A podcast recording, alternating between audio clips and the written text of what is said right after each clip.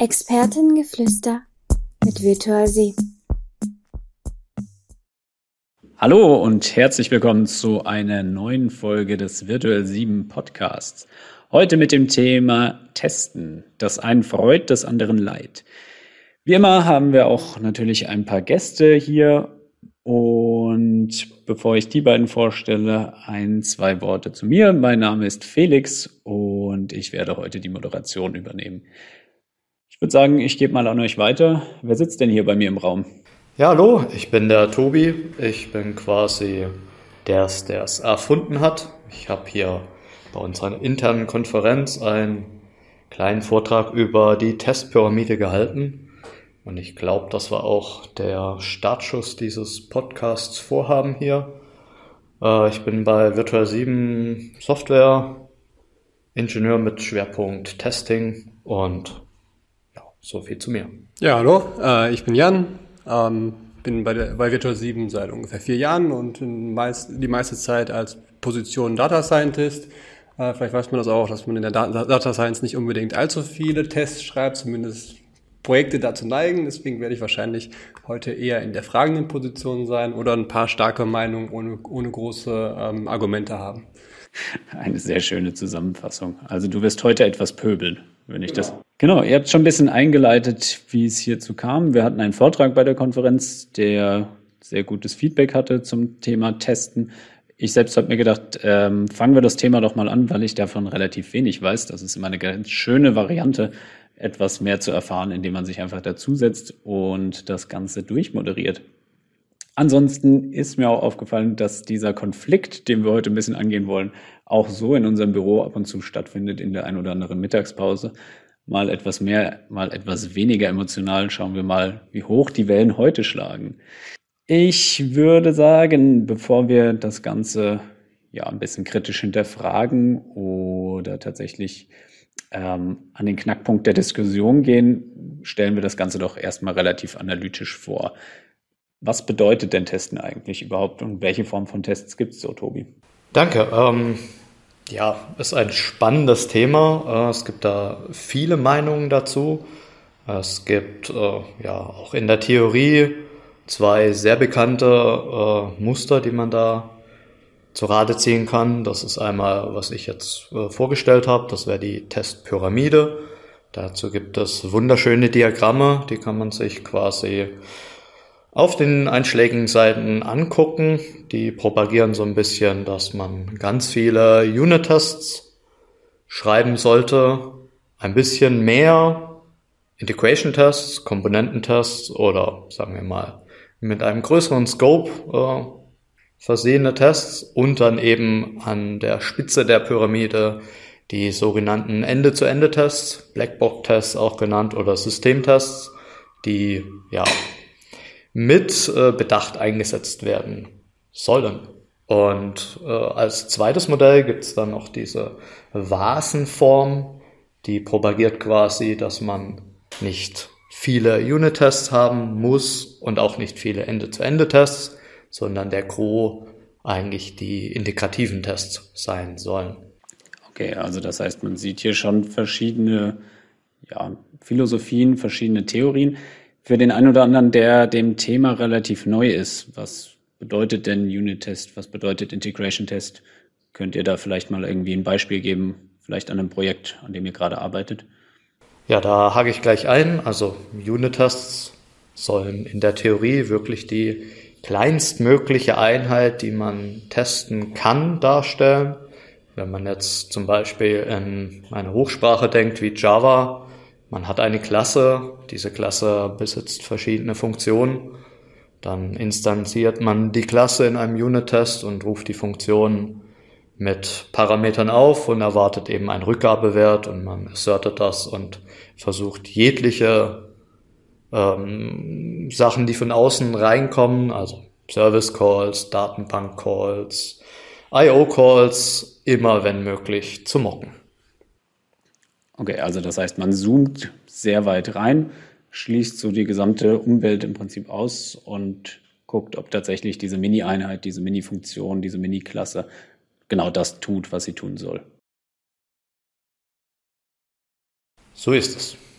Und äh, in anderen Sprachkonstrukten oder anderen äh, Software-Frameworks hat man nicht die Möglichkeit, so tief nach unten zu gehen.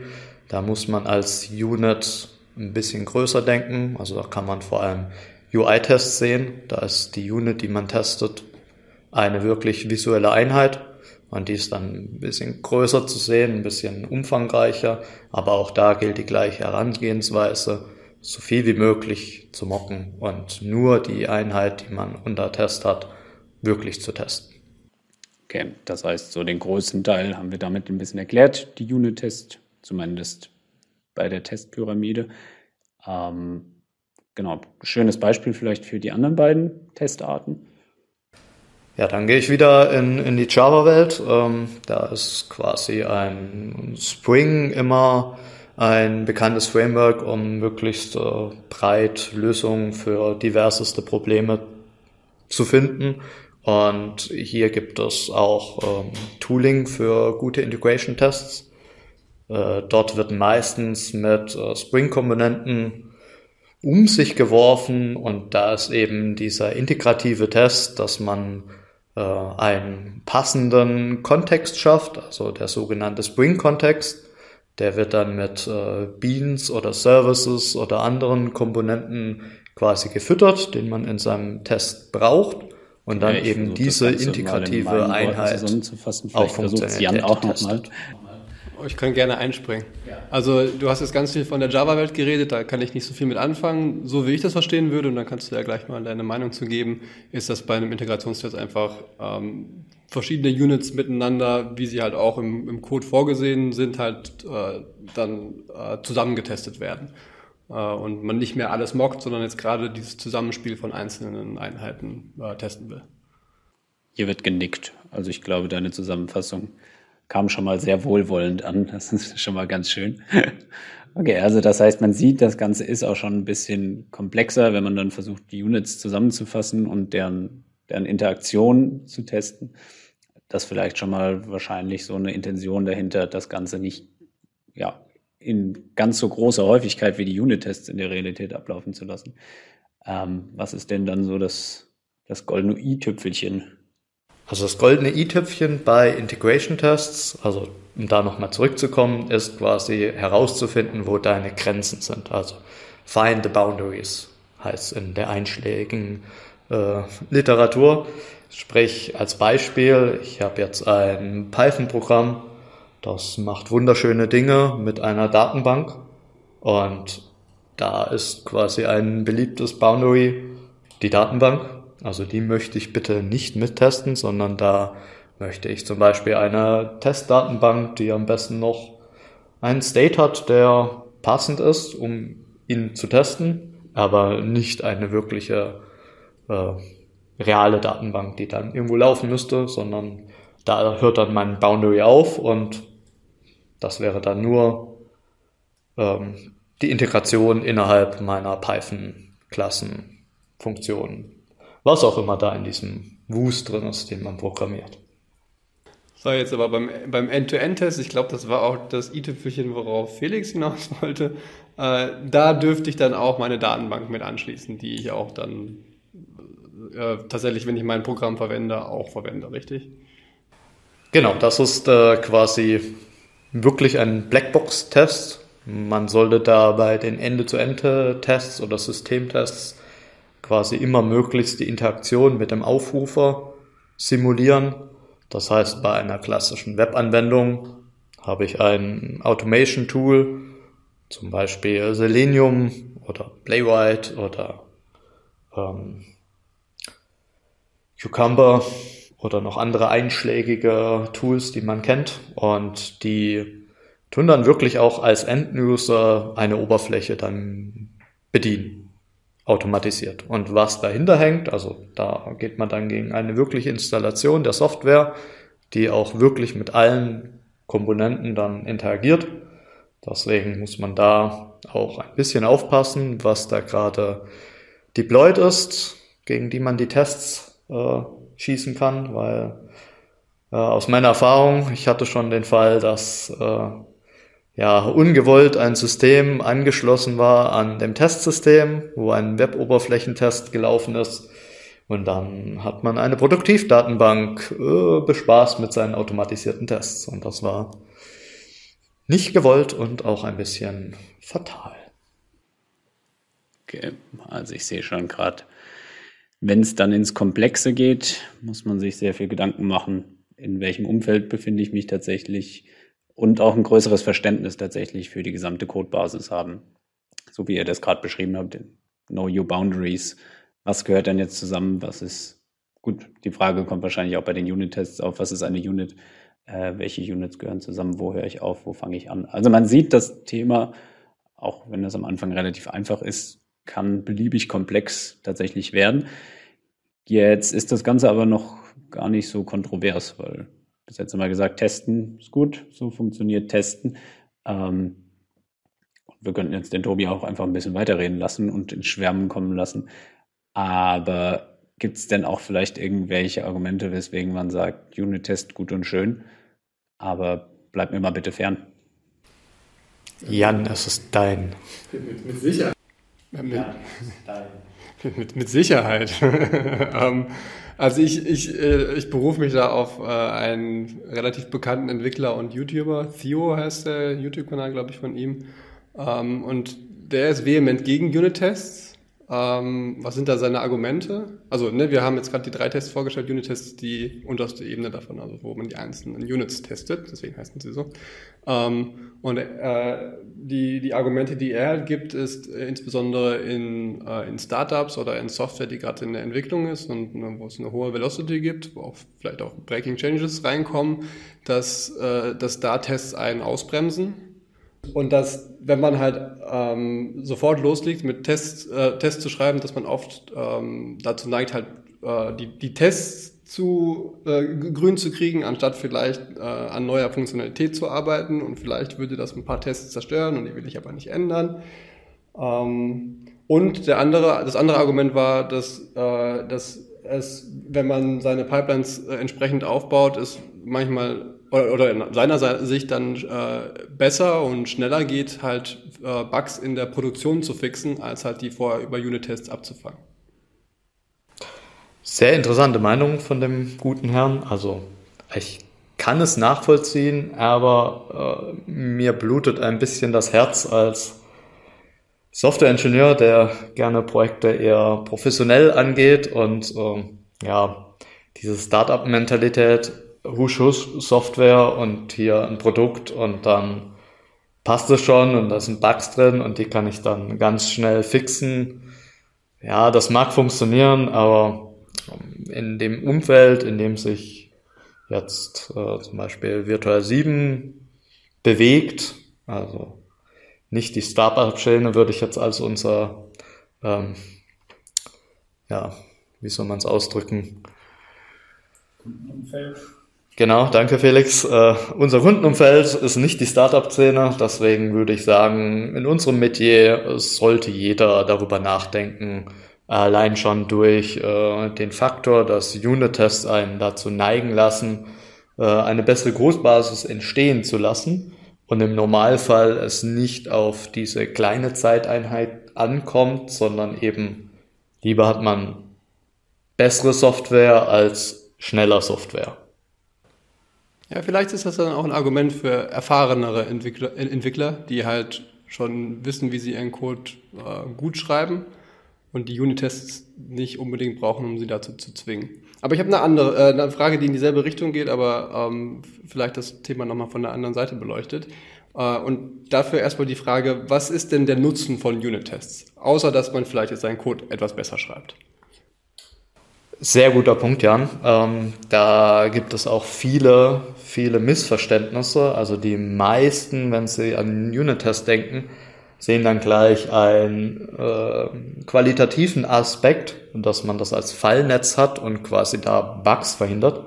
Ähm, das mag zum Teil stimmen, aber ist nicht die Hauptintention von Unit-Tests. Unit-Tests werden meistens äh, geschrieben, damit man selber versteht und seine Annahmen prüft und auch nachvollziehbar und auch ähm, wiederholbar in kurzen Zeitabständen äh, ausführen kann, um dadurch halt besser strukturierten Code erzeugen zu können. Deswegen ist es äh, eigentlich kein, kein messbarer Erfolg, wenn man jetzt zum Beispiel Unit-Tests mit einer Coverage versteht. Das ist so der klassische Fehler der Projektmanager, der jetzt sagt, okay, ich brauche jetzt 100% Test-Coverage. Dann schreibe ich eben für jeden Blödsinn Unit-Tests, um diese 100% zu kriegen. Aber im Endeffekt hat man dann sehr wenig Mehrwert, was jetzt Qualität angeht. Und um die 100% aufrechtzuerhalten, braucht man echt viel Zeit und Mühe. Und das ist es im Normalfall nicht wert.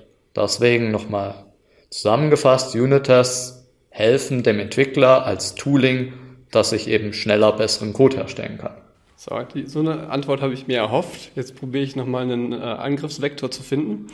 Ähm, und zwar ähm, ist es jetzt in, in so Skriptsprachen wie Python da kann ich ja immer in einem Jupyter Notebook, ein Jupyter nebenbei aufhaben oder eine REPL, in dem ich halt den Code, den ich gerade entwickle, halt auch immer über die Iteration drüber gehe und halt wirklich sehe, was da gerade passiert. Wohingegen vielleicht in anderen Sprachen muss ich halt das Ganze erstmal kompilieren und kann es dann ausführen und dann ist das Ganze viel weniger interaktiv. Wäre nicht genau dieser, dieser Use Case von Unit Tests, dass ich sehe, was macht mein Programm ähm, und äh, ne, diese, dieses auch schnell iterieren, nochmal ausführen, nochmal ausführen, wäre das nicht, äh, und vielleicht ist das auch ein Grund, warum es in der Data Science Welt we weniger passiert, genau das, was man halt über so eine REPL in Python abbilden kann? Auch wieder ein guter Punkt. Also ich bin echt heute begeistert für dir. Ähm, das war schon viel schlimmer. Ich habe dich vorbereitet. Danke dafür. Ähm, ja, genau. Also wenn man eine Unit-Test-Suite anfängt und diese pflegt, dann hat es schon Ähnlichkeit mit einem gut gepflegten Jupyter-Pick, wenn man jetzt in Python denkt. Ähm, der Vorteil bei einer Unit-Test-Suite ist halt, ja, es ist persistiert. Und quasi immer wieder ausführbar und dient auch noch so ein bisschen als Dokumentation, was man dann da betrieben hat, was für Annahmen man an den Code gestellt hat. Und Jupyter Notebooks, wie ich sie erlebt habe oder wie ich jetzt zum Beispiel bei unserer Studentin gesehen habe, sind meines Erachtens eher so Wegwerfprodukte, mhm. die dann halt quasi beim Entwickeln schon einen Mehrwert liefert, aber zum Beispiel gar nicht den Weg in den Source Code finden und da auch entsprechend von der CI/CD nicht ausgeführt werden können, sondern ja, andere Use Case. Ja gut, also ich glaube, Jupyter Notebooks wären auch nicht das Tool meiner Wahl, aber wenn ich zum Beispiel mit einem Debugger durch die gerade die Codeschnipsel gehe, die ich, die ich entwickle und da kann ich mir ja auch alles ausprinten, an, anzeigen lassen und so weiter. Und der Vorteil wäre halt, dass ich nicht möglicherweise Tests schreibe, die, wenn sich meine Units, weil ich nicht stark genug darüber vorher nachgedacht habe, dann ändern sie sich vielleicht und dann habe ich möglicherweise Tests, die ich anpassen muss und die hätte ich dann ja nicht. Und ist das nicht ein Argument dann auch gerade dafür, dass ich, ne, wenn ich halt diese interaktive Art habe, mit, weil die Sprache mir das bietet oder weil ich mir das Tooling so aufgesetzt habe, dass ich da vielleicht so ein bisschen in Richtung diese, was haben wir gesagt, diese Vasentestform gehe. Unit-Tests sind vielleicht gar nicht so wichtig, aber die Integrationstests sind halt dann die, die wirklich zählen. Genau, also diese Vasenform hat natürlich auch seine Daseinsberechtigung, deswegen äh, Unit-Tests, ich bin Fan davon. Ich hatte da auch mega gute Erfahrung mit einem TDD-Ansatz in verschiedenen Projekten, dass man eben wirklich strukturiert, auch schnell guten Code erstellt, der dann quasi auch ähm, ja, deutlich qualitativ hochwertiger ist als Dinge, die zuvor passiert waren im gleichen Projektkontext. Ähm, ja, aber nochmal zurück zur, zur äh, Frage oder zur Behauptung, ich könnte mit einem Debugger und dann halt schnell eben mal meine Skriptchen ausführen. Meine Behauptung ist da einfach, schreib doch einen Unit-Test. Du wirst nicht allzu viel länger dazu brauchen und hast dann quasi, was du behalten kannst und was einen Mehrwert auch später liefert. Und da ist vielleicht auch das Argument, dass die Leute, die halt dann Hemmungen haben, Unit-Tests zu schreiben, einfach nicht genug Erfahrung darin haben. Mhm. Weil es ist halt ein Tool, ist quasi ein bisschen methodisch auch was anderes, wie das entwickeln. Man muss es lernen. Und das am besten von jemand im Projekt, der die gleichen Sachen macht. Deswegen sucht euch am besten einen Senior-Entwickler, dann wird das schon alles gut. Das ist, das ist häufig die Lösung, habe ich das Gefühl im Projektumfeld. Hol dir doch einfach besseres Personal. und schon ist die Sache gelöst. So einfach ist es tatsächlich nicht unbedingt immer. Ich habe noch einen Punkt, du hast äh, gesagt, die, die 100% Testabdeckung, die dann vielleicht ab und zu mal von oben propagiert wird und durchs Haus getrieben wird. Also das heißt, du sagst, naja, wenn ich jetzt eine Codebasis habe und die wird überhaupt nicht getestet, dann bringt es mir jetzt relativ wenig, wenn ich im Nachhinein nochmal alle Leute checkig mache und sage, ähm, stattet nochmal alles mit Unit-Tests aus. Auf der anderen Seite sagst du ja auch wiederum, alles, was ich tue, schreibt doch einen Test dazu. Also das heißt, dann doch eigentlich 100% Testabdeckung, wenn man von Null anfängt, oder? Kommt immer ganz auf den Projektkontext an. Also wenn ich jetzt, äh, sagen wir mal, eine Webanwendung baue und dann quasi schon äh, ja, recht viele UI-Komponenten baue, da ist es dann auch ein bisschen mühsamer, Unit-Tests zu schreiben. Da würde ich niemals Richtung 100% gehen. Da würde ich eher was Kleineres äh, erwarten als Sweet Spot, wo man damit zurechtkommt.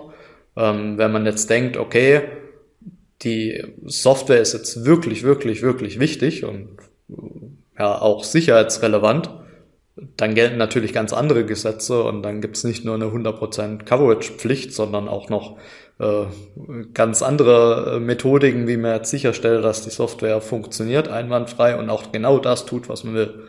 Stichwort äh, Medizinsoftware. Das ist wirklich auch ein anderes Ding wie jetzt äh, das, was wir jetzt hier bauen in unserem Kundenumfeld.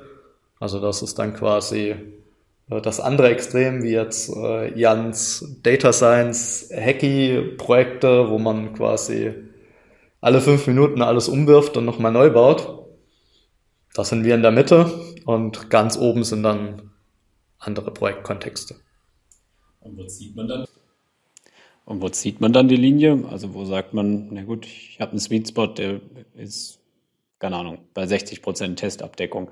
Wo würdest du jetzt sagen, genau, das gehört getestet, das gehört nicht getestet? Erfahrung. Also es gibt da eigentlich kein, keine Handhabe, also es gibt keine Tabellen. Du befindest dich im Kundenumfeld A, hast irgendwie so eine Entwicklermannschaft, kannst dir auch sagen, okay, du hast jetzt nur Senioren in deinem Projekt, du erwartest da schon eine sehr hohe Qualität, deswegen machst lieber auf 80. Klar, es gibt irgendwelche Vorschriften bei Medizinprodukten, da musst du das halt machen, da kommst du gar nicht drauf weg. Es gibt aber auch keine Vorschriften, dass du jetzt sagst, dein Hacky Data Science Projekt darf keine Tests haben. Das gibt's auch nicht. Mm, wir hatten ja jetzt so ein bisschen den, den Punkt, dass Testen die Qualität erhöht. Also das heißt, es hilft einem, den guten Code zu schreiben, es hilft einem dabei, selbst nochmal zu reflektieren, was der Code eigentlich machen soll. Kann ich das Ganze nicht einfach dadurch erreichen, dass ich eine gute Dokumentation habe? Also das heißt, an jeder Stelle genau beschreibe, was macht diese Funktion, ähm, was soll sie abdecken, was soll sie tun ähm, und so weiter und so fort. Erfülle ich damit nicht dieselben Kriterien? Auch guter Punkt. Ähm, ich würde einfach behaupten, gute Tests sind die bessere Dokumentation. Also wenn man gut geschriebene Tests hat, dann reicht das eigentlich schon aus, um jetzt zu beschreiben, was dein Code tun soll. Und wenn ich in einem gut gepflegten Projekt aufschlage und mir die Tests anschaue und die wirklich gut strukturiert sind, dann brauche ich im Normalfall keine Dokumentation. Vielleicht ist es ein Argument auch für Tests an der Stelle, ähm, dass die Tests ja rot werden, wenn sich irgendwas ändert und irgendwas, ich habe irgendwas verändert in meinem Code, irgendwas läuft nicht mehr. Wohingegen bei der Dokumentation, die kann veralten und ich merke es vielleicht gar nicht. Ähm, weil die halt nicht vom Compiler oder von, von der, in, in der Runtime irgendwelche äh, Fehler wirft. Also es gibt ja das bekannte Clean Code Buch, das sich eigentlich jeder Softwareentwickler mal irgendwann zu Gemüte führen soll. Ähm, ich habe auch schon gehört, dass gewisse Leute hier dieses Buch nicht so wertschätzen, wie man es eigentlich wertschätzen sollte. Aber da wird ja propagiert, dass äh, Dokumentation quasi so diese bekannten äh, unnötigen Kommentare an diese Funktion macht XY, dass man das quasi dadurch äh, ja verhindert, dass man gute Methodennamen wählt, gute Funktionsnamen und entsprechend den Code so anpasst, dass er gut lesbar ist. Ist auch wiederum, ja, eine andere Variante und da kann man auch ableiten, ableiten dass eben ähm, dieses Testen zusammen mit äh, einer äh, cleanen Codebasis völlig ausreichend ist. Und eine Dokumentation würde ich dann nur sehen als Endbenutzerdokumentation. Äh, ich habe nochmal äh, noch einen Versuch, glaube ich, habe ich frei, oder? Ich, ich, ich, ich probiere es einfach mal. Ähm, äh, was mir immer wieder äh, vorkommt, ist, dass ich, dass ich Probleme probiere in meiner Codebasis zu lösen. Keine Ahnung, ich mache irgendeine Auswertung zu irgendwas. Da gibt's dann mehrere Datenquellen, die ich miteinander verarbeiten muss. Dann gibt's mehrere äh, Schichten von Transformationen und am Ende kommt halt irgendwas bei raus. Wahrscheinlich weiß ich, was ich haben will. Das, das ist ja so mit dem Ziel, lege ich los, aber ich weiß noch nicht genau, wie ich hinkomme. Und ich finde an der Stelle, wenn ich, wenn ich selber noch gar nicht sicher bin, welche, was sind denn meine Einheiten, die ich am Ende habe, dann fühle ich mich, und äh, ich habe das auch schon mal probiert so, dann fühle ich mich ganz schön ausgebremst, wenn ich nebenbei die ganze Zeit die Tests dazu schreibe, zu Einheiten, die ich wahrscheinlich später wegwerfe.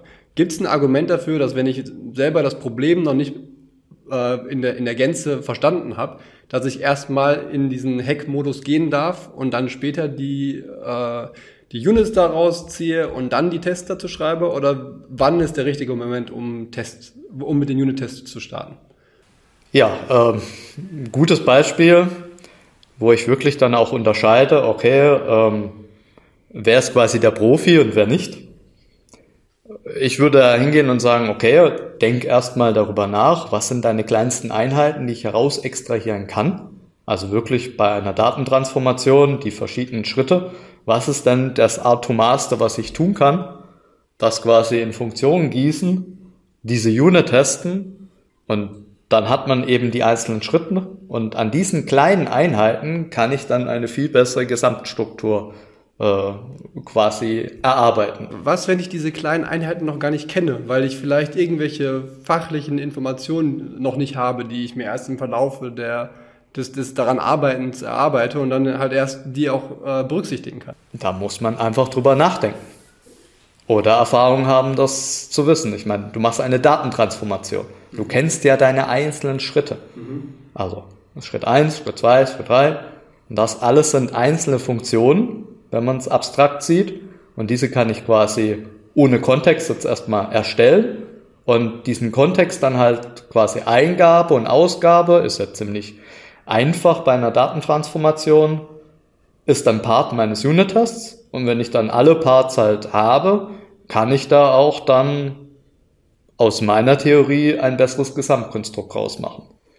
Wenn jetzt wirklich der Fall eintritt, ich habe mal was nicht bedacht oder zum Schluss kommt raus, okay, das war Quatsch, was ich gemacht habe, passiert jedem Mal, keine Scheu, einfach Unit-Tests auch löschen.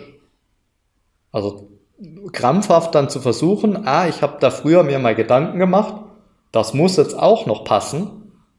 Unit-Tests werden schnell erstellt, sterben auch schnell. Es bringt nichts, wenn man dann äh, immer den Test hinterher rennt, sondern einfach radikal dann löschen und neue Gedanken machen, bessere Gedanken. Ja, ich meine, vielleicht, vielleicht treffen wir uns da, dass, dass äh, ich vielleicht nicht, nicht äh, so ein klares Verständnis hatte von Unit-Tests dass sie halt eher sowas sind, wie ich arbeite mit meiner REPL und check, was nebenbei passiert und jetzt schreibe ich halt mir die Tests nebenbei.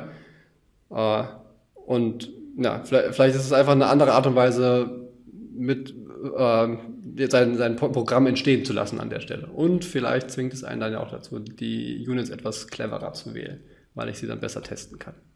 Ja, also gut testbarer Code ist besserer Code. Das kann man so behaupten und dazu stehen. Und noch dazu kleine Einheiten. Also Unit-Tests sind immer sehr viel einfacher in einem kleinen Kontext. Klein ist schön. Steht übrigens auch im Clean Code.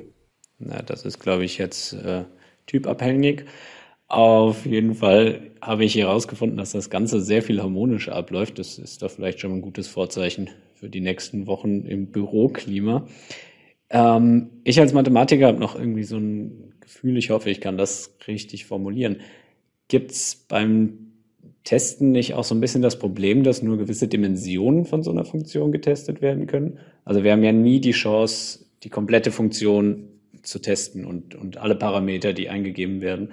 Ähm, Und dass ich mir sozusagen eine falsche Sicherheit dadurch reinhole, dass ich mir einen Test schreibe, der jetzt mal für ein, zwei Parameter das Ganze testet und da dann auch immer schön grün ist, aber mir in Wirklichkeit ja gewisse Bereiche oder gewisse Parameter, Räume äh, verloren gehen.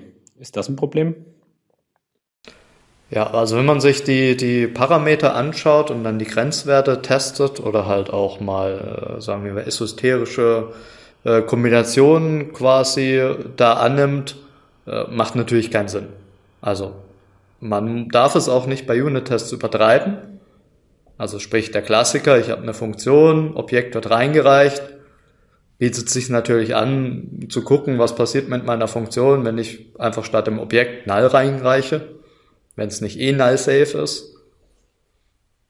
Oder anderer Klassiker, ich benutze irgendeinen Service, der zum Beispiel einen User zurückgibt wie hält sich mein, meine Funktion, wenn ich diesen Service mocke und kommt kein User zurück, sondern einfach, nein, geht da irgendwas kaputt? Das wären die klassischen guten Tests. Da muss man natürlich einen Sweet Spot finden, was dann übertrieben wäre. Also dann alle Permutationen, welche Form so ein User annehmen kann, dann quasi da abzuprüfen, ist nicht Sinn und Zweck der Sache, sondern da eher stichprobenartig äh, arbeiten und das Sinnvolle testen. Ich, ich glaube, das ist auch sehr sprachabhängig. Also viele von den Parameterräumen, die in Python zum Beispiel möglich sind, äh, werden durch ein strenges Typsystem in anderen Sprachen schon erschlagen. Und bei Python kann man auch dann einen Typchecker drüber laufen lassen, der äh, in gewisser Art und Weise schon mal eine Sicherheit gibt. Ähm, und ne, wie gesagt, ganz viel von den möglichen falschen Kombinationen dann gar nicht erst erlaubt. Oder du siehst den Fehler halt schon, bevor du es, äh, schon in der IDE, während du damit codest. Noch anderer wichtiger Punkt ist ja auch immer dein Scope von deiner Anwendung. Also es ist ein himmelweiter Unterschied, wenn ich jetzt wirklich eine Anwendung schreibe, die dann quasi ein Endbenutzer nutzen soll, also sprich der klassische Webanwendungsfall jetzt wieder, da hast du halt eine UI, hast eine Schnittstelle zu deinem Backend. Dein Backend hat halt gewisse, ja, ja, Schnittstellen, die halt definiert sind. Aber da kommt jetzt keiner von außen und probiert jetzt einfach mal aus, was mit deiner Schnittstelle möglich ist. Das sind die Wege relativ klar. Wenn du jetzt aber zum Beispiel eine API baust, die quasi auch public gemacht wird, dann hast du ganz andere ähm, Herangehensweise und solltest auch viel mehr darauf achten, äh, wie jetzt die verschiedenen Leute deine API benutzen. Sprich, da musst du mehr testen.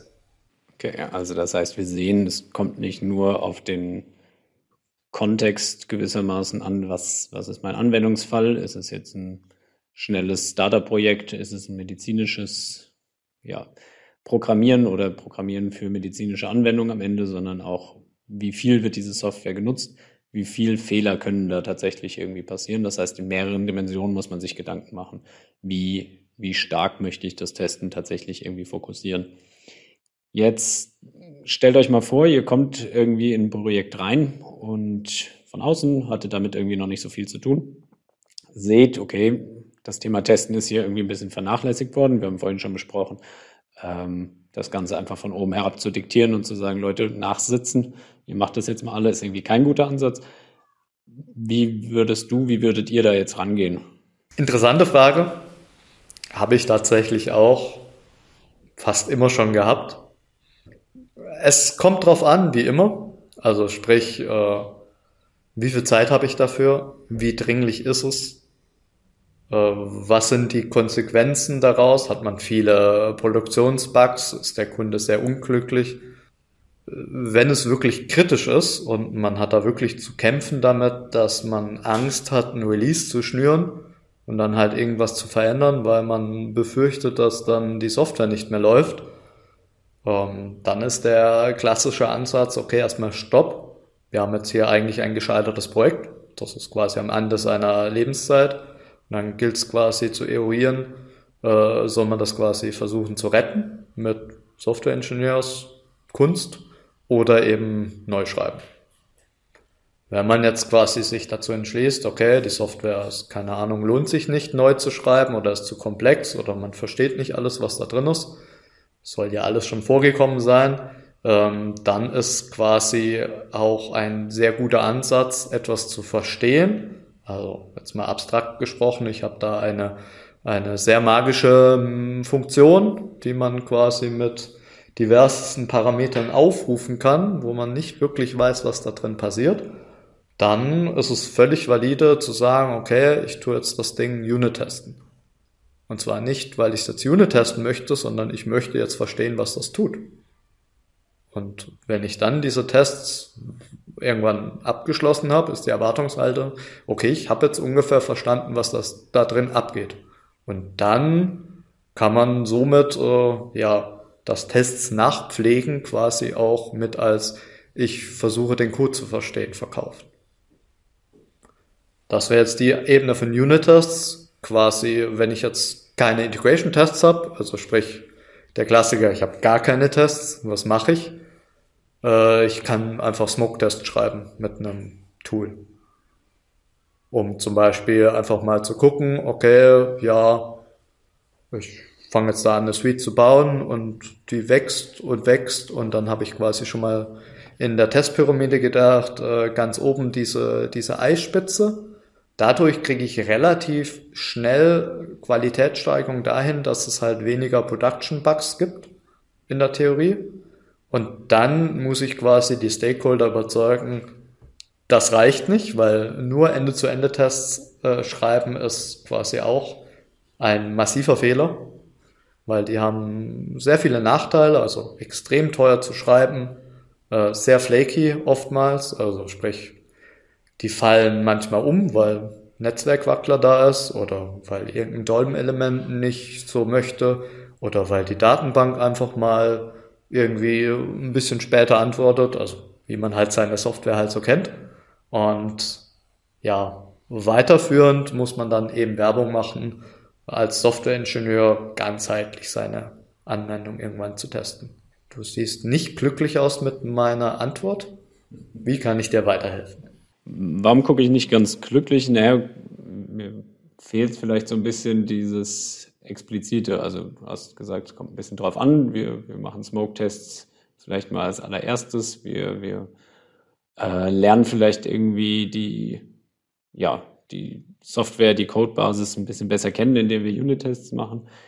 Aber wie kriege ich denn jetzt so eine Gruppe überzeugt, in Zukunft irgendwie das Ganze tatsächlich irgendwie besser zu machen? Wie kriege ich oder welche weiß ich nicht, welche Methoden, welche Schritte, welche Prozesse bringe ich damit ein, dass das nicht nur tatsächlich jetzt mal eine Eintagspflege ist, in der man von außen her reinschwebend reingekommen ist, äh, propagiert hat, wie man es besser macht und am Ende kommt man doch eigentlich wieder in die alten Gewohnheiten zurück.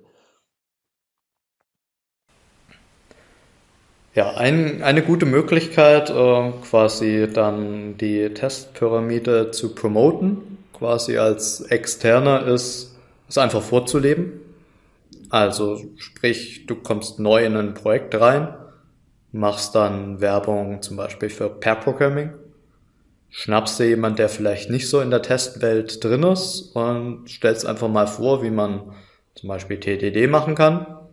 Stellst das berühmte Red Queen Refactor vor. Sprich, äh, ja, man fängt an mit einer rohen Implementierung, die nichts kann und tut dann erstmal seine annehmen, was diese Unit tun soll, äh, startest damit. Dann hast du quasi deinen roten Test, weil die Implementierung noch nicht da ist. Dann versucht quasi der Gegenpart, schnappt sich dann das Keyboard oder den Screenshare, implementiert dann deinen Test, dass der grün wird, deswegen green. Und dann sagt man, okay, Hast du eine naive Implementierung für mein Problem gemacht? Also sprich der Klassiker, ich habe eine Funktion, ich erwarte, dass aus der Funktion irgendwie ein Objekt zurückkommt und ich returne halt einfach, statt wirklich was zu implementieren, ähm, ein Objekt, was diese Funktion zurückgibt. Ist nicht Sinn und Zweck der Übung, aber genauso kann man fortfahren und dann durch das Refactoren, der dritte Schritt dadurch, äh, kann man dann die Implementierung cleverer machen. Und dann einfach Repeat. Nächster Test. Nächstes Grün machen. Nächstes Refactoring. Und meiner Erfahrung nach ähm, ist das für viele eine neue Welt und erstmal so, oh, kenne ich gar nicht, kann ich nichts mit anfangen, aber im Normalfall finden die Leute das irgendwann ziemlich gut. Und es ist eine wunderbare Sache, um quasi zusammen guten Code entstehen zu lassen. Wäre das nicht auch eine Variante, um vielleicht so am Anfang von seinem Sprint oder sowas Aufgaben zu verteilen? Also man, anstatt dass man jetzt irgendwie Beschreibungen sagt, sagt, ich möchte das Feature haben, äh, gibt man mal in die Gruppe einfach ganz viele Tests aus und sagt, schreibt mir mal die Funktion für diese Tests. Ist das auch irgendwas, was sinnvoll ist oder ist das irgendwie tatsächlich nicht so praktikabel? Sowas habe ich noch nicht erlebt. Also, du meinst Akzeptanzkriterien weg von Features, sondern ich tue meine Tests formulieren. Ja. Ja. Also ich, anstatt dass ich Tickets raushaue, in denen ich sage, was ich haben will, ja, gebe ich den Leuten, dem Team einfach äh, eine Menge von Tests, in denen ich sage, Leute, das erwarte ich, was diese Funktionen irgendwie können. Ähm, legt mal los. Tatsächlich ist das auch ein äh, beliebtes Vorgehen. Also da äh, kommt man schnell in die Behavior-Driven Development Schiene rein, BDD. Und ja, da ist es tatsächlich so, dass zum Beispiel auch mit einer Test-Hochsprache, die quasi auch die äh, Fachleute erlernen können, äh, tut man Tests formulieren, zum Beispiel mit Cucumber. Äh, und die muss dann quasi die Implementierung, die halt dann quasi von den Entwicklern erstellt wird, dann überleben. Und erst wenn alle Tests in deinem Ticket quasi dann automatisch auch getestet grün sind, hast du alle Akzeptanzkriterien und quasi der Code könnte zum Beispiel nach Development gemerged werden. Zum, zum Verständnis, die Tests, die dann von der möglicherweise Fachseite kommen, das sind dann aber keine Unit-Tests, das sind eher in Richtung volle Features, also wahrscheinlich Integration-Tests, äh, wo ich mir dann äh, als Entwickler ausdenke, wie ich das am besten umsetze und ich schreibe dann zusätzlich noch meine Unit-Tests dazu in der idealen Welt. Genau, also nicht nur Integration-Tests würde ich da dran schreiben, sondern das sind meistens Ende-zu-Ende-Tests, weil bei einem ähm, Feature, was du jetzt quasi als Ticket äh, anlegst, dann denkt derjenige vom Fach ja nicht in deinen Softwarekomponenten, sondern es ist halt das Programm. Und ob da jetzt eine Web-UI, irgendwie ein Java-Service, dann noch ein Python-Programm, dann noch eine Datenbank, dann noch ganz andere Services beteiligt sind, das ist dem egal. Meistens. Sehr gut. Das heißt, wir haben jetzt die ein oder andere Methode auch beleuchtet, wie man in seinem eigenen Softwareprojekt Tests näher bringen, verargumentieren oder promoten kann. Es kam so ein bisschen auch schon, als wir mal im Vorfeld geredet haben, die Frage auf, wo das Testen denn im Prinzip so herkommt. Habt ihr da inzwischen eine Ahnung? Mal ein bisschen gegoogelt oder? Ja, also historisch gesehen äh, gibt es ja diese, diese Tests, habe ich, glaube ich im Java-Umfeld zu verorten. Also so JUnit war eins der, der ersten Dinge, die es da quasi zum automatischen Tests ausführen gab. Ansonsten äh, gibt es ja den Klassiker, dass ich so äh, ja, eine, eine statische Main-Methode in Java-Programmen habe und die dann quasi halbautomatisch ausführe mit führe mein Java aus, da habe ich implizit meinen Test ausgeführt. Ähm, ja, so diese ganzheitliche Test-Tooling gibt es tatsächlich schon immer. Kann man sagen, seitdem es Software gibt, gibt es auch äh, die, den Bedarf, quasi äh, Software auch zu testen. Und ja, richtig populär, also so dieses TDD und dieses, ähm, ja, sagen wir mal, qualitativ hochwertige Software erstellen wollen. Auch, sagen wir mal, Zeit ist nicht das wichtigste Gut beim Softwareentwickeln, sondern die Qualität auch. Das kam, also wirklich promotet wurde es durch diese, diese Bewegung der agilen Softwareentwicklung. Deswegen Extreme Programming war ja eins der ersten Dinge, die da äh, propagiert wurden, wie man zusammenarbeitet. Da wurde ja auch Pair Programming dann ähm, mehr, mehr in die breite Öffentlichkeit getragen und da ist es eben auch ein Artefakt aus diesem ähm, ja, verschiedenen Methodik-Werkzeugkoffer, dass man eben auch äh, TD machen kann oder speziell auch Unit-Tests halt schreibt. Also das heißt, die Idee des Testens schon sehr alt. Wenn ich was am Laufen lassen haben will, dann muss ich auch irgendwie sicherstellen, ob das denn tatsächlich das tut, was ich will. Aber das heißt, diese Methodiken, diese Gedankengute, diese ähm, ja, Varianten miteinander zu arbeiten, eher ein bisschen moderner zu verordnen. Jetzt haben wir ein bisschen oder zumindest mal kurz beleuchtet, einen Blick in die Vergangenheit. Äh, wir können ja auch mal die Chance nutzen, ein bisschen in die Zukunft zu gucken. Und ja, das Thema Testen kam hier auch aus der Konferenz. Ähm, anderen Vortrag, den ich da gesehen habe, ging um das Thema KI. Ich meine, es ist schwierig, daran vorbeizugehen. Und das, das fand ich eigentlich ganz schick. Äh, wurde gezeigt, wenn ich eine Funktion habe und die gebe ich meinem ChatGPT mit, dann kriege ich da direkt den Test dazu raus. Was ist da so eure Meinung? Geil oder eher scheiße? Ich glaube, das ist da, wo dann Tobi und ich uns endgültig versöhnen. Wenn man die Tests gar nicht mehr selbst schreiben muss, sondern die schon für jemanden geschrieben werden, dann habe ich auch nichts mehr dagegen. Ähm, äh, tatsächlich, äh, um etwas ernsthafter darüber zu reden, äh, habe ich das schon mal ausprobiert. Äh, die, gerade wenn es um Unit-Tests geht, ähm, äh, da gibt's jetzt ne, mit ChatGPT kann man die sich äh, erzeugen ähm, oder auch der GitHub Copilot ist da ein Tool, was man dafür verwenden kann. Ähm, gerade beim ChatGPT ist halt das Problem, dass man, dass es schwierig ist, ihm den ganzen Kontext zu geben. Ähm, und oft darf man es ja auch gar nicht. Also ich kann jetzt nicht einfach den Codeba die Codebasis meines Kunden hochladen auf, äh, oder in, in, die, in die Prompt vom ChatGPT geben. Ähm, aber ja, also da ist man ja dran gebunden, über einen Chat mit jemandem zu reden. Das heißt, wenn solange ich ihm eine Unit gebe, dann spuckt er einem da alle Tests raus und das funktioniert meiner Meinung nach klasse. Und das ist ja auch vielleicht auch ein Punkt, man will nicht immer alles, also man hat nicht die Zeit, alle möglichen Unit-Tests, die möglich, zu, möglich sind, zu schreiben. Jetzt brauche ich die Zeit dafür nicht mehr, weil die werden mir einfach generiert. Ja.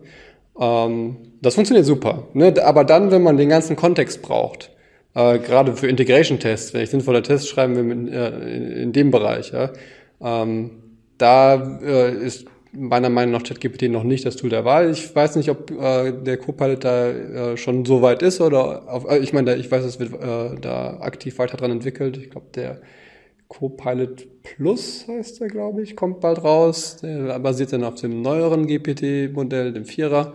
Äh, und vielleicht äh, muss man dann auch die Integrationstests nicht mehr schreiben. Ein anderer Punkt ist auch, dass ähm, gerade wenn man äh, noch nicht viele Tests in seinem Leben geschrieben hat, äh, kann man auch einfach mal so eine Funktion äh, halt in, den, in, in die Prompt vom ChatGPT äh, mitgeben und äh, äh das, äh, die KI halt fragen, ähm, was für Tests würdest du denn dafür generieren? Einfach um mal so ein bisschen ein Gefühl dafür zu bekommen, was für Tests denn generell geschrieben werden und sinnvoll sind. Das fand ich ziemlich praktisch. Ja, ich habe auch schon meine Tests generieren lassen ich bin genau der gleichen Meinung. Also Unit-Tests kann ChatGPT überraschen. Es überrascht dann natürlich keinesfalls, weil Unit-Tests sollen ja einfach sein und sollen ja quasi wirklich auch Mini-Einheiten testen und das ist eigentlich auf der Hand, dass der das super kann und äh, quasi da auch Zeitersparnis hat, sowas dann zu machen. So ein bisschen schade ist es dann, wenn man das Zeug halt generiert, dass halt diese Methodik des TDDs, was ich ja eigentlich sehr schätze, eigentlich dann obsolet wird, weil ja, ich habe dann meine Tests und muss dann halt quasi äh, ja nur noch meine Implementierung hinterher schieben. Und da ist dieses äh, Dreier-Ping-Pong dann eigentlich nicht mehr so klug, aber man wird sehen, wohin die Welt kommt, aber ich glaube schon, dass äh, die KI uns da eine bessere Zukunft für eine Softwareentwicklungssicht äh, gibt weil es eben dementsprechend gut ist, diese Tests zu schreiben. Also das heißt, man muss so ein bisschen schon noch den Kopf anlassen. Äh, Gerade diese Komponente, dass, dass einem das Prinzip des Testens ja auch hilft, Feedback zu geben oder einen dazu zwingt, besser darüber nachzudenken, was man denn da jetzt eigentlich schreiben will, geht dadurch verloren, wenn man das einfach nur zack in seinen Chat reinpostet und den dazu passenden Test bekommt weil dann doch das Ganze wieder ein bisschen fehleranfällig ist. Trotzdem, es wird viel Zeit gespart, gibt einfach die Chance, die Zeit anderweitig zu nutzen. Ein Punkt, den du ja auch angesprochen hattest, ist das in, in einem Projekt, wo wir keine Tests haben? Äh, also vielleicht, vielleicht ist, ist das noch nicht heute möglich, aber vielleicht ist das, ist das genauso ein Use Case, wo du halt sagst, du hast jetzt eine KI, die sich die gesamte Codebasis einmal anguckt, die in einer relativ äh, guten Granularität, Granularität versteht und dann halt einfach da mal so ein äh, Testsuit für, für generiert. Aber vielleicht ist das auch eine Möglichkeit, gerade solche Projekte auch ein bisschen zu retten. Vielleicht kann man da auch Tests generieren lassen und durch diese Tests versteht man dann überhaupt, was diese Magic-Methode da tut. Ich meine, das geht ja auch jetzt schon. Ne? Du kannst einfach die, die Methode reinposten und dir erklären lassen, was da passiert. Äh, also das funktioniert auch erstaunlich gut. Aber gut, wer weiß, wenn das zu schräg ist und wieder der gesamte Kontext nicht dabei ist, dann tun sich die Modelle halt auch heute noch schwer. Und existierende Fehler rauszufinden, auch noch nicht so wirklich einfach. Ja. Ne, ich meine, dafür musst du ja eine ganz klare Formulierung davon haben, was willst du, was mein Programm macht. Und die existiert wahrscheinlich in so einem Projekt dann auch nicht. Ja. Aber ich glaube wirklich, da, da wird in der Zukunft äh, eine Menge möglich sein damit. Insbesondere wenn es dann auch die Möglichkeit gibt, diese Tools so zu verwenden, dass sie nicht irgendwo äh, alles in eine Cloud schicken. Und ansonsten hast du halt oft in Projekten das Problem, dass du die Tools gar nicht verwenden kannst. Ich sehe schon, wir müssen wahrscheinlich in einem halben Jahr das Ganze hier nochmal wiederholen, wenn sich die Realität äh, nochmal ein wenig geändert hat. Äh, an der Stelle habe ich mir tatsächlich aufgeschrieben, für Versöhnung sorgen. Das ist jetzt tatsächlich gar nicht notwendig, was mich aber auch ein bisschen freut finde schön, dass wir auf einen gemeinsamen Nenner gekommen sind. Ähm, zum Abschluss, bevor wir das Ganze beenden, wenn ihr jetzt ja, einen Entwickler hättet, der kommt frisch von der Uni, äh, will im Kundenumfeld anfangen, was würdet ihr damit auf den Weg geben, was das Thema Testen ist? Jan? Ja, ich glaube, also ich meine, das ist ein bisschen so ein Wunschkonzert und äh, in der Realität bekommt man es nicht immer, aber ich glaube, was wirklich hilfreich ist, weil das ist schon ein Thema, was man nicht so schnell durchdringt und nicht, nicht schnell gut macht, wäre tatsächlich das, schnapp dir jemanden, der sich, der das schon jahrelang macht, der, der, der dir einfach hilft, da die richtigen Schwerpunkte zu setzen und äh, halt ne, so die Anfänge, dir, also zeigt, in welche Richtung du rennen musst an, bei den Themen. Ich glaube, das wäre so eine Sache, die ich mir gewünscht hätte, dass ich sie, äh, dass ich sie gehabt hätte. Ja, ich würde klassisch mit äh, quasi Unit-Tests anfangen und quasi so meinen Zögling äh, anfangen lassen, erstmal drüber nachzudenken, was er denn da überhaupt coden will. Dann vielleicht da nochmal eine Iteration drüber, vielleicht soll er nochmal tiefer drüber nachdenken, was er da eigentlich coden möchte und dann vielleicht noch eine Iteration, dann hat es vielleicht irgendwann wirklich verstanden, was wir da coden müssen. Und dann sieht das alles ganz anders aus. Und wenn man da genügend Energie rein investiert, äh, ist meine Behauptung, dass man da schneller in die Materie reinkommt und dann schneller besseren Code schreibt. Super. Dann Dankeschön für eure Einschätzung, für euer Wissen, äh, für eure Zeit, hier mit dabei zu sein. Das war's auch schon. Wir verabschieden uns vom heutigen Podcast zum Thema Testen, das einen freut, das anderen leid. Hier an der Stelle noch erwähnt, falls ihr sehr viel Lust aufs Testen bekommen habt. Ich habe den netten Hinweis von unserer HR-Abteilung bekommen. Wir haben noch tatsächlich offene Stellen zu dem Thema. Also das heißt, wenn ihr sagt, ich bin zwar frisch, aber habe Lust drauf, ähm, meldet euch gerne meldet euch natürlich auch sehr gerne, wenn ihr sagt, ich bin schon ein alter Hase. Ähm, genau. Freut euch drauf. Das Thema bleibt spannend.